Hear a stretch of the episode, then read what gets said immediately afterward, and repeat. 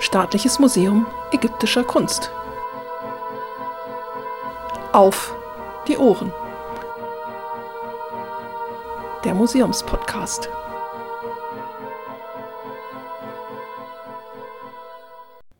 Hallo und herzlich willkommen zu einer neuen Folge in unserem Museumspodcast. Wir freuen uns, dass Sie auch heute wieder mit dabei sind. Wir, das sind Roxane Bicker, Leitung der Kulturvermittlung und Arnold Schlüter, Direktor des Museums. In der vierten Staffel des Podcasts beschäftigen wir uns ja mit Objektgeschichten. Im Mittelpunkt dieser Folge steht das Objekt, das Ihnen als erstes gegenübertritt, wenn Sie die Dauerausstellung des Museums besuchen. Die Standschreitfigur eines falkenköpfigen Gottes. Und wie diese Statue überhaupt nach München und zu uns ins Museum gekommen ist, das ist eine sehr spannende und lange Geschichte. Wenn es um die Ursprünge des Münchner Ägyptischen Museums geht, sind wir vor allem darauf angewiesen, auf die Erwerbungen zu Beginn des 19. Jahrhunderts hinzuweisen. Damals war es zum einen die damals noch königliche Bayerische Akademie der Wissenschaften, die unter König Maximilian I. Joseph von Bayern äh, vor allem mit Hieroglyphen beschriftete Denkmäler kaufte um sich am internationalen Wettstreit um die Entzifferung der Hieroglyphen zu beteiligen. Also Hieroglyphen waren noch nicht entziffert und man wollte Forschungsmaterial haben, das den Forschenden ermöglichte, direkt an Originalhieroglyphen zu arbeiten. Wir erinnern uns da ja auch an äh, Friedrich von Schlichtegroll, den damaligen, äh, was war er, Präsident der Akademie? Sekretär, der, Sekretär, genau. der ja auch äh, Abklatsche hat anfertigen lassen vom berühmten Stein von Rosette, damit also auch die deutschen Forscher sich an dieser Entzifferung beteiligen konnten, wenn ihnen das Original schon nicht vorlag. Genau, also er hat in Originalgröße das Lithografieverfahren in München angewendet, um wirklich da schöne 1 zu 1 äh, Drucke von diesem Stein von Rosette eben auch herzustellen. Mhm. Und in diesem Rahmen kaufte man eben Originale mit originalen Hieroglyphen und äh, daneben, fast zeitgleich, geht es dann aber weiter mit dem ganz wesentlichen Grundstück für die heutige Sammlung und den legte vor allem Ludwig I. von Bayern, der bereits als Kronprinz begonnen hatte, altägyptische Kunst für München zu erwerben, um diesen Vorstellungen im Wesentlichen folgte er dabei Johann Joachim Winkelmann und in seiner Folge auch Leo von Klenze. Durch die beiden wurde er geprägt, die äh, antike Kunstgeschichte als eine Abfolge aufeinander aufbauender Epochen darzustellen. Und deswegen musste für Ludwig der Ausstellungsrundgang durch die 1830 eröffnete Glyptothek zwingend mit der ägyptischen Kunst beginnen, auf der die Entwicklung der griechischen dann eben aufbauen sollte. Im Jahr 1814 hat Ludwig einen Architektenwettbewerb für die Errichtung der Glyptothek ausgeschrieben und im selben Jahr erwarb er sein erstes altägyptisches Objekt für München. Die lebensgroße Statue eines falkenköpfigen Gottes, das Zentralobjekt, was heute in unserer Folge hier steht, mit der Inventarnummer GL WAF 22. GL steht dabei für Glyptothek, WAF für den Wittelsbacher Ausgleichsfonds, der die ursprünglich königlichen Besitztümer heute noch verwaltet. Die lebensgroße Statue eines falkenköpfigen Gottes, wie wir sie immer so schön nennen, datiert aufgrund ihrer Stilistik in die Zeit Amenophis III. Wir bewegen uns dort um 1370, 1360 vor Christus. Und sie muss bereits zur römischen Kaiserzeit aus Ägypten nach Rom gebracht worden sein und wurde dort vermutlich im Iseum Campense, im römischen Isis-Heiligtum auf dem Marsfeld, aufgestellt. Wir haben ja schon in unserer vorletzten Folge darüber gesprochen, dass viele alte ägyptische Objekte in Rom gelandet sind und in diesem Zusammenhang nun auch der falkenköpfige Gott. Während des Baus eines Dominikanerklosters bei der Kirche Santa Maria sopra Minerva wurde die Statue dann um 1635, 1636 wiederentdeckt und im Folgenden mehrfach fälschlich auch als Osiris identifiziert. Damals kannte man sich mit diesen Götterzuweisungen noch nicht so wirklich aus und äh, diese Statue wurde als Osiris bezeichnet. Bald darauf von Athanasius Kircher in seiner Publikation Ödipus Ägyptiacus im dritten Band Theatrum Hieroglyphicum abgebildet, wird die Statue dann zu den ersten in der Neuzeit in Europa bekannten altägyptischen Objekten überhaupt und zu einer Ikone der Ägyptenbegeisterung im 17. und 18. Jahrhundert. Als solche wurde sie dann eben in zahlreichen anderen Werken auch abgebildet und besprochen.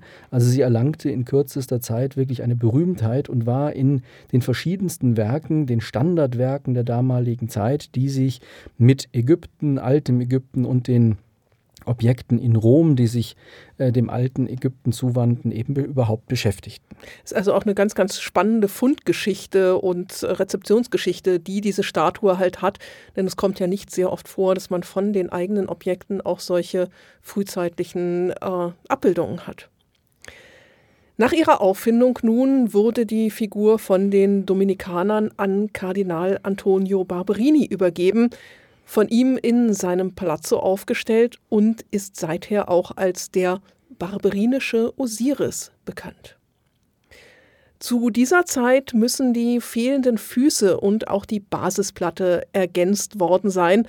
Man wollte ja vor allem vollständige Statuen haben. Hierfür wurde ein vermutlich aus der altägyptischen Spätzeit stammendes Fußpaar auf Basisplatte umgearbeitet und leidlich an die Proportionen des falkenköpfigen Gottes angepasst.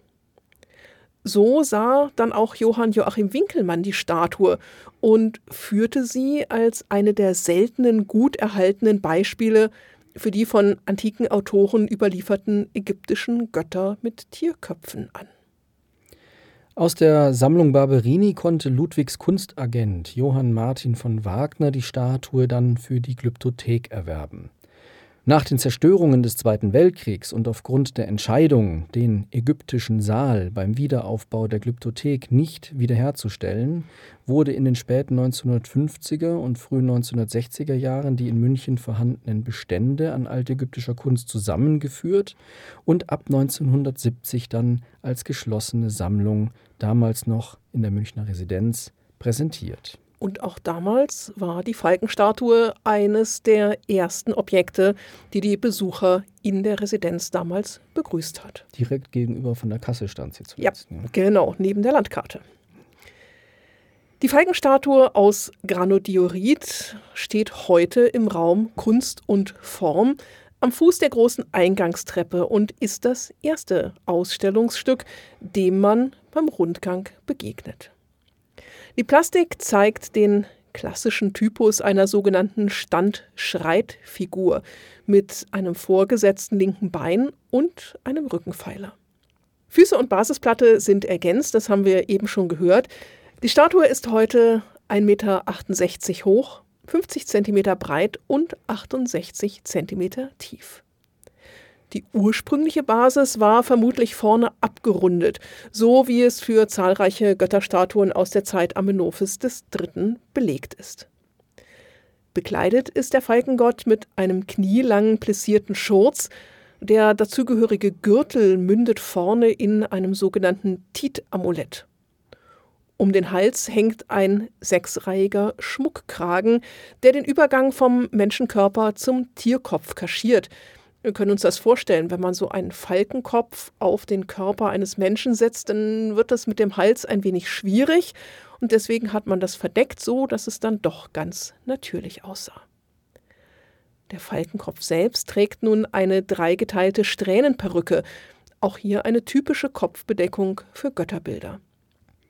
Aufgeraute Bereiche an den Handgelenken lassen vermuten, dass die Statue einst mit separaten vergoldeten Armreifen versehen war. In der rechten Hand hält der Falkengott ein Anchzeichen, das Lebenszeichen. Die linke ausgestreckte Handfläche verläuft parallel zum Oberschenkel und zeigt nach hinten. Das Objekt ist von Dietrich Klemm im Jahre 2001 petrographisch untersucht worden und aufgrund der Zusammensetzung des Gesteins spricht man hier wohl von einem Quarzdiorit. Die Proben ergaben darüber hinaus auch eine wahrscheinliche Gesteinsherkunft, und zwar aus dem sogenannten Amenophis III Steinbruch in Assuan, also auch der Abgleich des Gesteins der Statue mit dem Gestein im Steinbruchgebiet von Assuan, bestätigt die Datierung der Statue insofern, als dass sie eben aus dem Bereich kommt, der zu Zeiten Amenophis III. in Betrieb war und aus dem viele andere Statuen eben auch stammen. Die Mischgestalt, in diesem Fall also aus Menschenkörper mit Falkenkopf, ist eine für die ägyptische Kunst ganz charakteristische Möglichkeit, das Göttliche darzustellen. Dabei sind zwar einzelne Tiere prädestiniert für bestimmte Götter, der Falke kann zum Beispiel für die Götter Reharachte, Horus oder Soptu stehen. Eine exakte Zuweisung an eine bestimmte ägyptische Gottheit ist in diesem Fall aber wegen der Inschriftenlosigkeit der Statue nicht möglich. Ursprünglich stand der Göttername nebst Königstitulatur wohl in einem Inschriftenfeld bei den Füßen. Da wir das aber so leider heute nicht mehr erhalten haben, haben wir eben weder eine inschriftliche Bestätigung für die Datierung noch eine direkte Zuweisung an einen bestimmten Gott. Einen Hinweis auf die mögliche Identität des Münchner Stückes geben einige Falkenstatuen, die dem Münchner Stück sehr ähnlich sind und in den letzten Jahren in Ägypten entdeckt wurden. Dazu gehört ein Stück, das im Herbst 2019 gefunden wurde. Bei den Ausgrabungen von Hurik Surusian im Millionenjahrhaus von Amenophis III. bei Kom el Hetan wurde nämlich eine direkte Parallele zu unserem Falkengott freigelegt. Der Falke wurde in der Hypostylhalle des Tempels unter anderem gemeinsam mit zahlreichen Sachmet-Statuen gefunden. Arme und Beine haben sich, wie beim Münchner Stück, ebenfalls nicht erhalten. Die in Kom el Hetan gefundene Figur ist aus Granodiorit gefertigt und in ihrem aktuellen Zustand 108,5 cm hoch, 47 cm breit und 42,5 cm tief. Die Stilistik sowie die Ikonografie, das heißt also die Gestaltung von Perücke, Halskragen und des Schurzes, entsprechen unserem Falkenstatue. Auch hier blieb der Rückenpfeiler übrigens unbeschrieben. Die Falkengottheit Amenophis III. wurde für die Neueröffnung des Hurghada-Museums mittlerweile an das Rote Meer gebracht, wo sie als Highlight in der Dauerausstellung präsentiert wird. Wir tun ein paar Fotos in die Show Notes, sodass Sie das Ganze also auch einmal in Augenschein nehmen können. Frau Sorusian entdeckte im Zuge ihrer Recherchen zum Statuenprogramm Amenophis III. ein weiteres Vergleichsstück, ebenfalls aus dem Areal von Kom el-Hetan. Äh, den meisten ist es sicherlich bekannt als der Tempel hinter den sogenannten Memnons-Kolossen, die ja auch ganz monumental den König Amenophis III. darstellen und eben nichts außer ihren Namen mit dem mythischen König Memnon zu tun haben. Von dem Tempel übrigens ist so gut wie überhaupt nichts erhalten geblieben. Man hat den Tempel, der vermutlich durch Erdbeben zerstört worden ist, weitestgehend seiner Gesteine beraubt und dabei tatsächlich die Mauern abgetragen bis hin zu den Fundamentblöcken, die man rausgerissen hat. Und in die verbleibenden Gruben hat man zum großen Teil äh, das Statuenprogramm, das dann damals noch dort rumstand, ich sag mal, hineingeschmissen, sodass äh, bei den Grabungen von Frau Sorusian in diesem Tempelareal eine unglaubliche Anzahl, zum Beispiel auch von diesen Sachmet-Statuen, geborgen werden konnte und aber eben auch ganz hervorragende, beeindruckende, große Kolossalfiguren von mhm. Amenophis III. Nicht zuletzt ein weiteres Kolossalstatuenpaar äh, aus Alabaster und all diese Dinge hat Frau Surusian in den letzten Jahren dort entdeckt, ähm, konservatorisch äh, betreut, zum Teil wieder aufgebaut, also ein Mammutprojekt. Ähm, in den 1950er Jahren, um jetzt wieder auf dieses weitere Vergleichsstück aus diesem Tempel zurückzukommen, wurde eine identische Falkenstatue, erhaltene Höhe bei diesem Objekt ungefähr einen Meter, mit weiteren Sachmet-Statuen im Umkreis des Tempelareals von Amenophis III durch die lokalen Inspektoren aufgesammelt und in das Antikenmagazin von Gurna gebracht. Der Schnabel des Falkenkopfes scheint in der Antike restauriert worden zu sein. Heute befindet sich nur noch ein schmaler Schlitz im Gesicht. Also man hat dort ein Schnabelstück eingesetzt. Auch hier fehlen Arme, Beine und Basis, sodass auch dort keine Inschrift Auskunft über die Identität der Falkengottheit geben kann. Karl Elkins entdeckte nun jüngst im Rahmen unseres Projektes zur digitalen Farbrekonstruktion der Falkenstatue eine vierte Parallele, die angeblich in San el Hagar, dem antiken Tanis, aufgefunden wurde. Die mehrfach gebrochene und zusammengefügte Statue befindet sich heute im National Museum of Egyptian Civilization in Kairo und wird trotz ebenfalls fehlender Inschriften Re-Harachte zugewiesen. Auch diese Statue aus Granodiorit weist die identischen Perücken, Schurz und Kragengestaltungen wie die bisherigen Parallelen auf. Wie auch bei den anderen Statuen fehlen weitgehend sämtliche Gliedmaße. Die Falkengottheit aus dem Nemek, wie das Museum gerne abgekürzt wird, ist allerdings für die Farbrekonstruktion des Münchner Falken relevant wie wir später noch hören werden. Alle vier Statuen können mit hoher Wahrscheinlichkeit aufgrund von Stilistik und Ikonografie derselben Werkstatt zugewiesen werden. Bisher wurde angenommen, dass unsere Falkenstatue aus dem Tempel Amenophis III. stammte und von dort aus direkt nach Rom verbracht wurde. Der Befund einer weiteren Parallele, wie jetzt aus Tanis, auch wenn der Fundkontext noch genauer zu überprüfen ist, erweitert aber den zu rekonstruierenden Transportweg des Münchner Stückes um eine weitere mögliche Zwischenetappe. Alle vier bisher bekannten Falkenstatuen sind, wie jetzt mehrfach erwähnt, inschriftenlos und eine Zuweisung an eine spezifische Gottheit ist daher kaum möglich. Alfred Grimm hat bereits ausführlich über die verschiedenen Identifikationen im Laufe der Zeit geschrieben. Er nannte Osiris, Hippokrates, Thoth Trismegistos, Re, Horus oder Hasiese, und das ist nur ein Teil der Götter, mit denen die Falkenstatue in der Historie bereits assoziiert worden ist. Für Grimm wiederum repräsentiert das Stück den vergöttlichten Herrscher als Horusgottheit. Betsy Bryan, die sich intensiv mit dem ursprünglichen Statuenprogramm im Millionenjahrhaus von Amenophis III. beschäftigt hat, zahlreiche, mittlerweile auch über ganz Ägypten verstreute Plastiken zusammentragen konnte, sieht in der Falkenstatue hingegen eine Dekangottheit des Südhimmels. Für Horixorosian stellen die hier besprochenen Statuen hingegen die göttlichen Seelen von Pe und Nechen, also von Buto und Hirakonpolis dar, die in der Regel falken- und schakalsköpfig repräsentiert werden und paarweise oder im Dreiergespann auftreten.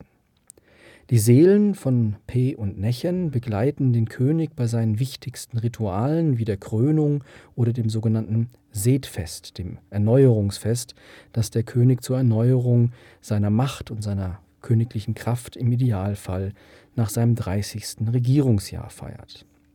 Tempelszenen in Luxor zeigen diese sogenannten Seelen von Pe und Nechen bei der Krönung Amenophis III. kniend im sogenannten Jubelgestus, aber auch schreitend, wenn sie den König auf seiner Sänfte tragen. Dass diese göttlichen Wesen nicht nur im Flachbild, sondern auch als Rundplastik belegt sind, äh, bezeugen unter anderem drei Figuren der knienden Falken- und Schakalsgötter aus dem Karnak-Areal. Zwei fragmentarische, aus Granodiorit gefertigte Götterbilder wurden 1909 von Georges Legrand entdeckt und zeigen die Seelen von P, also den Schakal, und Nechen, den Falken, kniend im Jubelgestus. Während der eine Arm erhoben ist, befindet sich der zweite abgewinkelt vor der Brust mit geschlossener Faust. Die beiden Statuen von Legrand finden sich heute rekonstruiert im Ägyptischen Museum am Tahrirplatz. Sie können aufgrund der gut erhaltenen Inschrift auf einer Statue auch dem Herrscher Amenophis III. zugewiesen werden. Surusian listet noch eine dritte Figur auf, die heute in einem Magazin des Karnak-Tempels liegt. Ein weiteres falkenköpfiges Exemplar entdeckte sie im Magazin von Gurna, das wahrscheinlich ebenfalls aus dem Areal vom Chrom el-Hetan stammt. In Stein umgesetzte Darstellungen der knienden sowie jubelnden Falken- und Schakalsköpfigen Seelen dürften zum Statuenprogramm im Millionenjahrhaus von Amenophis III. gehört haben. Auch die hier besprochenen stehenden Falkenfiguren, die einst im Tempel des Königs aufgestellt waren, repräsentieren laut Sorusian die Seelen von Pe. Als Indiz sieht sie die eingangs beschriebene ungewöhnliche rechte Handhaltung mit der nach hinten zeigenden Innenfläche. Eine mögliche Anspielung auf die meist sich an den Händen haltenden Seelen im Flachbild. In der Regel halten stehende Götterbilder neben dem Anchzeichen in der zweiten Hand ein Waszepter vor der Brust. Für Sorusian wie auch für Betsy Bryan geleiten und schützen die in den Stein umgesetzten Götterwesen den König bei tatsächlich im Tempel durchgeführten Ritualen bzw. Prozessionen, sei es im Zug des Setfestes oder als in Stein umgesetzte Himmelskarte des rituellen Kalenders. So bleibt leider auch die Zuweisung unserer Münchner falkenköpfigen Statue an eine bestimmte Gottheit weiterhin unsicher. Die archäologische Entdeckung von Parallelen wie auch die Suche nach vergleichbaren Statuen in Museen und Magazinen lässt hoffen auf eine Klärung durch eine inschriftliche Zuweisung. So lange läuft unser guter Falke aber immer noch als die Statue eines falkenköpfigen Gottes. Das zeigt, dass das im alten Ägypten eben nicht ganz so einfach ist, wie wir uns das vielleicht äh, vorstellen, beziehungsweise wie wir das vielleicht auch von den Griechen und mhm. Römern her kennen, mhm. dass bestimmte Erkennungsmerkmale immer auf ganz konkrete Gottheiten verweisen. Die Ägypter haben uns leider nicht den Gefallen getan, dass alles immer einwandfrei äh, und klar zuweisbar ist. Manchmal ist man eben auf die eindeutige Nennung in einer Inschrift fast angewiesen. Ja, und so ist es natürlich Pech, dass wirklich bei allen Statuen das, was an Inschriften noch übrig war, fehlt. Zusätzlich haben wir uns äh, mit etwas beschäftigt, was auf die Farbigkeit der Objekte hinzielt. Das haben wir jetzt auch nicht zum ersten Mal gemacht. Der vorhin schon erwähnte Alfred Grimm hat sich in der Vergangenheit ebenfalls bereits mit einer Farbfassung beschäftigt. Äh, uns ging es aber in diesem Projekt darum, tatsächlich neue Methoden zu entwickeln, wie diese Farben möglichst realistisch, fotorealistisch äh, dargestellt werden können anhand auch von 3D-Modellen. Also wir haben da einige Verfahren entwickelt und getestet, wieder zusammen mit Karl Elkins, äh, der da eben eine ganz große Koryphäe ist auf diesem Gebiet, um diese Methoden in Zukunft auch bei anderen Statuen, bei anderen Fundkomplexen anwenden zu können. Das ist sehr spannend, was dort heute schon alles funktioniert. Das heißt also durch diese Vergleichs Stücke und durch Scans von verschiedensten Statuen kann man also heute fragmentierte Statuen fast vollständig wieder zusammensetzen und das auch im digitalen Bereich machen, so dass man also das, was man im Museum nur als Fragment sieht, dann vielleicht im virtuellen Raum sich einmal vollständig angucken kann. Also ich glaube, das ist, was die Vermittlung der Inhalte in einem Museum anbelangt, etwas, was in Zukunft uns äh, noch schwer bewegen wird. Ja, und wir haben eben auch zusätzliche Möglichkeiten. Also wir können eben mittlerweile Statuen nicht nur im Foto bunt anmalen, sondern wir können eben sehr realistisch Farben rekonstruieren, können zum Beispiel auch Alterungsprozesse bei den Farben berücksichtigen, können schauen, wie sah die Statue denn in ihrem Entstehungszustand ungefähr aus, wie alterten diese Farben dann und so weiter und so weiter. Also da gibt es tatsächlich ganz tolle Möglichkeiten, die diese Technik ermittelt oder bereitstellt.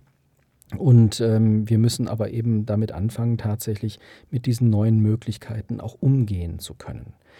Kurz gesagt, die Falkenstatue ist ein sehr schönes Beispiel. Sie war ursprünglich mit Sicherheit farbig gefasst und präsentierte sich, wie fast alle Statuen der ägyptischen Götter- und Königswelt, den Betrachter in der Antike vollständig bunt bemalt.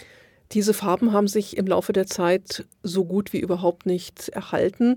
Das heißt, wenn man heute in ein Museum antiker Kunst geht, dann kommen einem die griechisch-römischen Statuen meistens in ihrem blanken Marmor entgegen. Auch bei uns im Museum sieht man nur sehr, sehr selten noch Reste von ursprünglicher Bemalung an den Statuen. Das trübt ein wenig unseren Blick, den wir auf die Antike haben, die uns immer so rein weiß oder rein steinfarben erscheint. Das war definitiv nicht der Fall.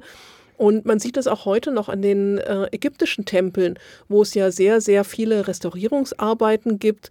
Es sei hier nur der Tempel von Esna äh, erwähnt, wo auch die ursprüngliche Farbigkeit der Säulen und der ganzen äh, Reliefs so bunt ist, dass uns das manchmal fast in den Augen wehtut. Wir konnten bei dieser Farbrekonstruktion, die wir jetzt für den Falken versucht haben, wie vorhin schon erwähnt, auf Vorarbeiten zurückgreifen. Bereits Alfred Grimm nahm eine erste Farbrekonstruktion des Falken vor und machte damals eben auch schon deutlich, dass lediglich die nackten, unbedeckten Körperteile der Figur hoch poliert sind Augenpartien, Perücken, Halskragen, Schurz, Gürtel und Armbänder hingegen leicht aufgeraut waren.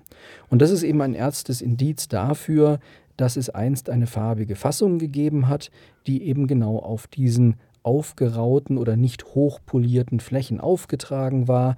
Ähm, deswegen eben aufgeraut und nicht hochpoliert, damit eben Farben dort besser halten konnten. Farbreste.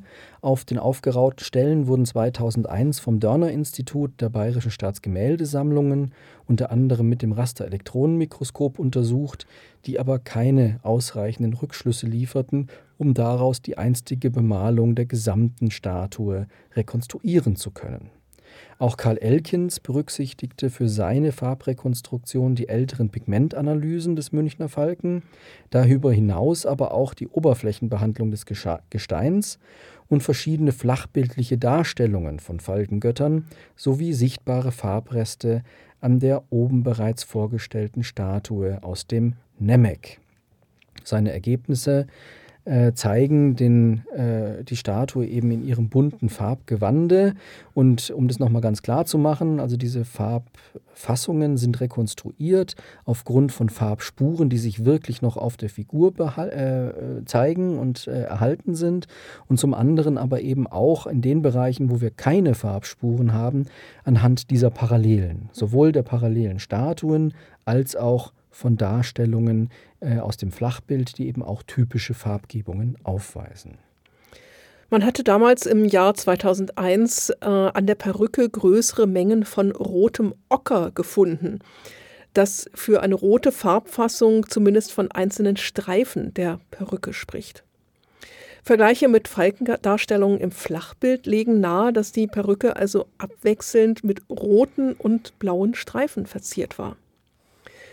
Bei genauerer Betrachtung der Falkenstatue im Nemec konnte Karl Elkins noch mit bloßem Auge rote Farbreste in der dritten Reihe des Halskragens ausmachen. Mittels besonderer Fotofilter konnten die antiken Farbspuren am Halskragen deutlich herausgeholt und verifiziert werden. Die Darstellung von Falken an Grab- oder Tempelwänden belegen, dass deren Halskrägen meist abwechselnd blau, grün und rot gestaltet waren, wobei die dritte Reihe oft rot gefasst war. Auch für die Münchner Statue kann somit von einem vergleichbaren Farbgestaltung des Halskragens ausgegangen werden. Am Schurz von der Falkenstatue haben sich keine aussagekräftigen Farbreste gefunden. In Malereien wird dieser Teil in der Regel in Gelb bzw. Gold wiedergegeben, das mittlere Stück Stoff ist hingegen weiß bemalt. Ob der Schurz der Münchner Statue nun vergoldet oder lediglich gelb bemalt war, lässt sich nicht mehr entscheiden. Die rauen Bereiche an den Handgelenken der Statue sprechen dafür, dass die Falkengottheit an diesen Stellen vergoldete Armreifen trug.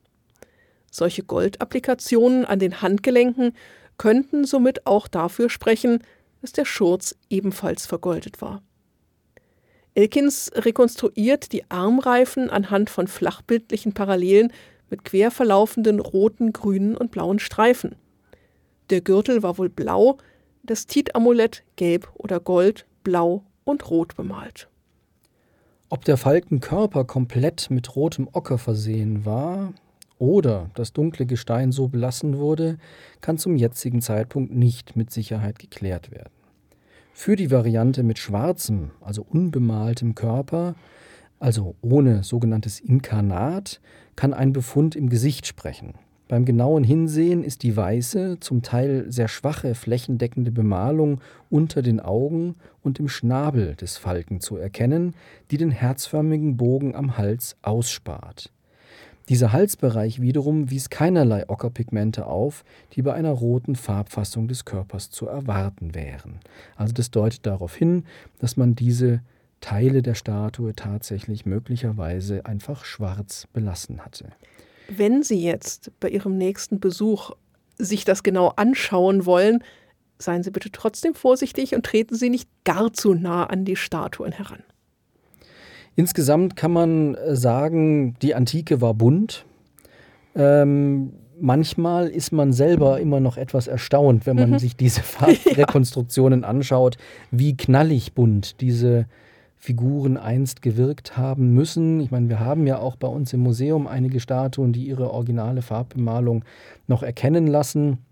Ähm, aber wir sind es ehrlich gesagt einfach auch nicht gewohnt, mhm. diese Art der Farbfassung uns vorzustellen bei diesen häufig eben einfach nur gesteinsfarbenen, schlichten Statuen, die uns heute außerhalb ihres einstigen Kontextes eben im Museum begegnen. Umso wenn, spannender sind diese Erlebnisse auch für mhm. uns, auch wenn genau. wir manchmal, manchmal so ein bisschen fast zurückschrecken, muss man sagen, vor diesen, vor diesen Farbrekonstruktionen. Sehr, sehr knallig. Wenn Sie sich einmal Farbspuren anschauen wollen im Museum im Raum Kunst und Form, ist dort die Familienstatue zu nennen, wo noch deutlich sichtbar Reste von Farbe zu erkennen sind. Auch im Raum Pharao bei dem Oberkörperfragment der Statue von Ramses II. kann man im Bereich der, des Kopftuches noch gelbe und blaue Farbspuren erkennen. Und wenn Sie sich im Raum Jenseits glauben, die Scheintür der Chnumit anschauen, auch dort ist noch die ursprüngliche Farbigkeit der Hieroglyphen und auch der restlichen Darstellung zu erkennen. Wie du schon sagtest, es erscheint uns immer sehr seltsam, wenn uns solche Statuen knallbunt entgegentreten. Aber das ist einfach unsere jahrzehntelange, jahrhundertelange Sehgewohnheit, die dort ein wenig auf den Kopf gestellt wird.